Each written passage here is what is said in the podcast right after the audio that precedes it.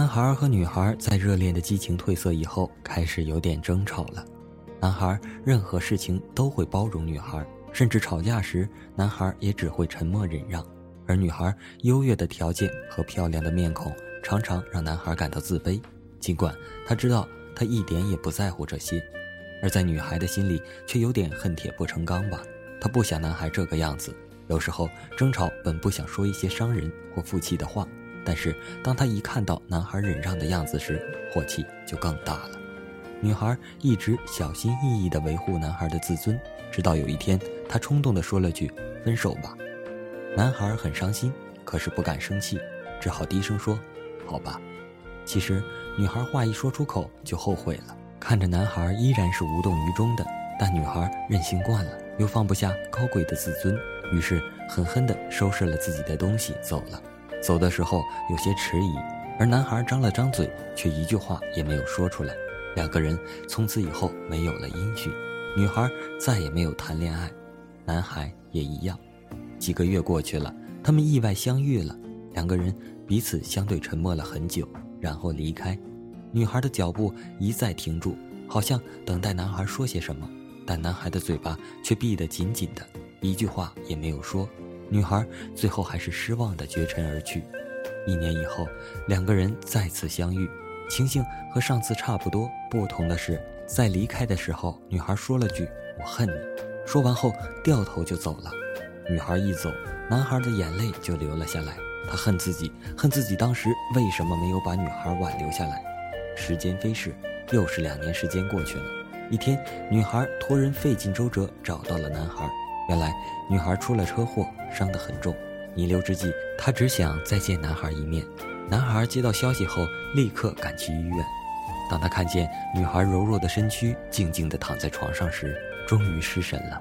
他扑倒在女孩的怀里，不听话的热泪大颗大颗地从眼眶里流了出来，划过他苦涩的脸孔，滴落在他的胸膛。男孩紧紧地握住女孩的手，说：“不要扔下我，我不许你离开，求求你，你要为了我留下来。”女孩挣扎着说：“我等你这句话等了三年了。”可是你迟迟不肯说，我恨你，一辈子也会恨你。女孩又说：“如果你想挽留我，只要你说一句话，我会立刻回到你身边，因为我真的很爱你。可是现在一切都晚了。”男孩哭得更厉害了，撕心裂肺地说：“对不起，我错了，对不起。”最后，女孩还是带着哀怨离开了。男孩觉得自己也随着她的灵魂而去了。男孩知道。一直以来，自己同样深深地爱着女孩，他不能原谅自己，他恨自己，为什么不勇敢地去争取挽回？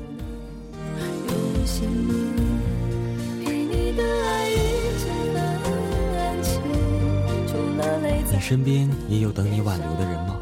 如果有，你一定要挽留，因为有些人或事，一旦失去，你就永远也不会回来了。爱情其实很平凡，只要伸出你的手。张开你的嘴，就能抓住幸福。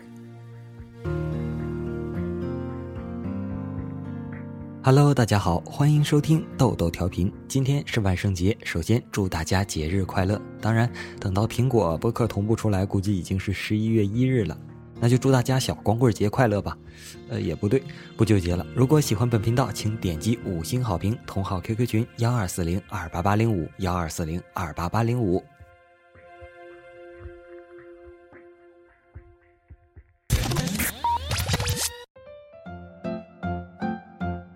据中国地震台监测，十月三十一日十一时零三分，也就是今天，在吉林省松原市发生五点五级左右的地震，震源深度为八千米。长春、哈尔滨等地有明显震感，吉林市有两次明显震感。咖啡豆豆是长春人，神经比较大条。当看见新闻时，才知道地震了。一时间，微信朋友圈的各种消息，真心是让人目不暇接呀。其中最震撼的是说，有地方桥塌了。当时我就感叹，那是什么工程啊？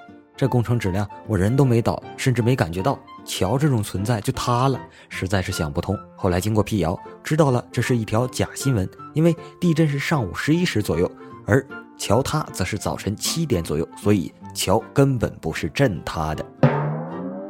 晚上的时候，看到微信的朋友圈又有人发地震局发布，今晚到明天或者今后十五年不震就不震，震了就震了，震多少级震后才知道，震多少次震后会告诉大家，请大家放心，害怕的就出去睡，不害怕的就在家睡，并保持正常生活秩序，不要没事瞎传谣言，搞得我们也好恐怖。尽快把多余的房子卖掉，地震来了才知道不动产原来也是会动的，而且动起来要人命。学习点常识：初一睡家里，十五睡帐篷，因为躲得过初一，躲不过十五。可以出家当和尚，但别睡庙里，因为跑得了和尚，跑不了庙。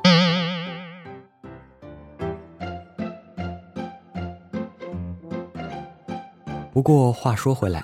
地震在长春发生后，恐慌并没有产生，更多的却是对人与人之间关系的促进。在通讯录中，平时不怎么联系的人，今天都互相通了电话。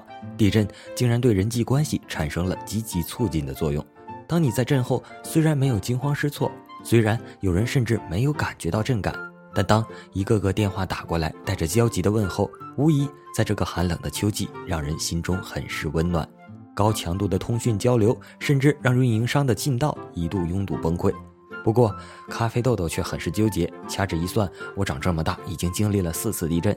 第一次睡过去了，没感觉；第二次考试中睡着了，也是没感觉；第三次与室友侃大山中地震了，笑呵呵的互相探讨震中的感觉，说了好半天才后知后觉的发现后怕。然后呢，就紧接着往楼下跑。第四次，也就是今天，在一片争论到底是楼上装修还是地震中度过了起码五分钟。综上所述，我感觉多亏是震感，我这粗线条啊，真遇到什么地震，前景不容乐观。所以不管怎么说，我们应当对地震抱有一颗敬畏的心，哪怕所在地区不是地震带，在日常生活中也应当锻炼自己面临天灾时的应变反应能力。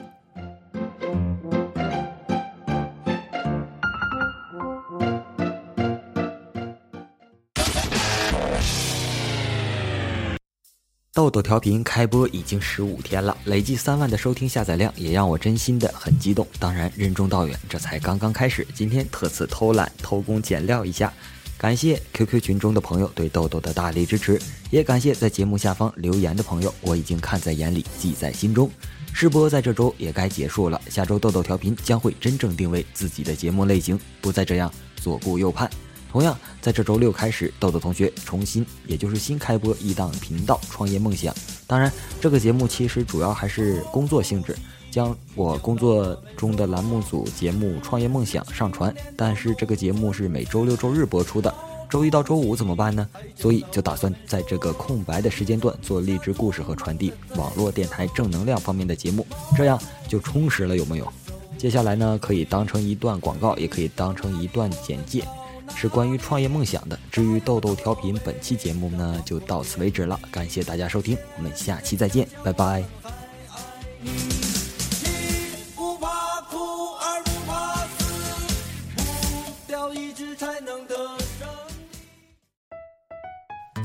是民生之本，创业是就业之源。以创业带动就业，是新时期国家、省市各级政府缓解就业矛盾、做好就业再就业工作的一项重要举措。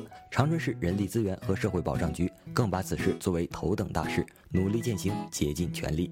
制定政策，强化培训，推介服务，搭建平台，全方位多举措，营造良好氛围，提升长春人的创业就业整体水平。连续四年举办的中国长春创业就业博览会更是成果显著。为了巩固创博会成果，进一步完善社会保障体系建设，构建更加和谐的劳动关系，长春市人力和社会保障局和长春电视台联合推出大型民生类节目《创业梦想》。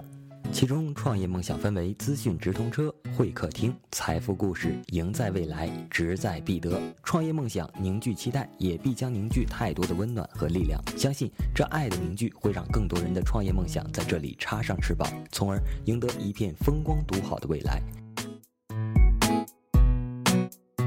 创业梦想播出形式为一周两期，时长四十分钟。周六创业梦想就业版，周日创业梦想创业版。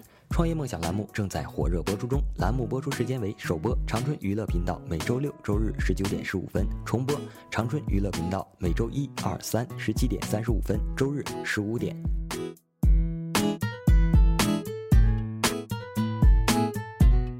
栏目。热线八八零零四四四四，新浪微博艾特长春广播电视台创业梦想，微信公众平台搜索微信号创业梦想拼音加上阿拉伯数字八八，QQ 群三三二零幺六二二五三三二零幺六二二五，联系方式零四三幺八八零零四四四四。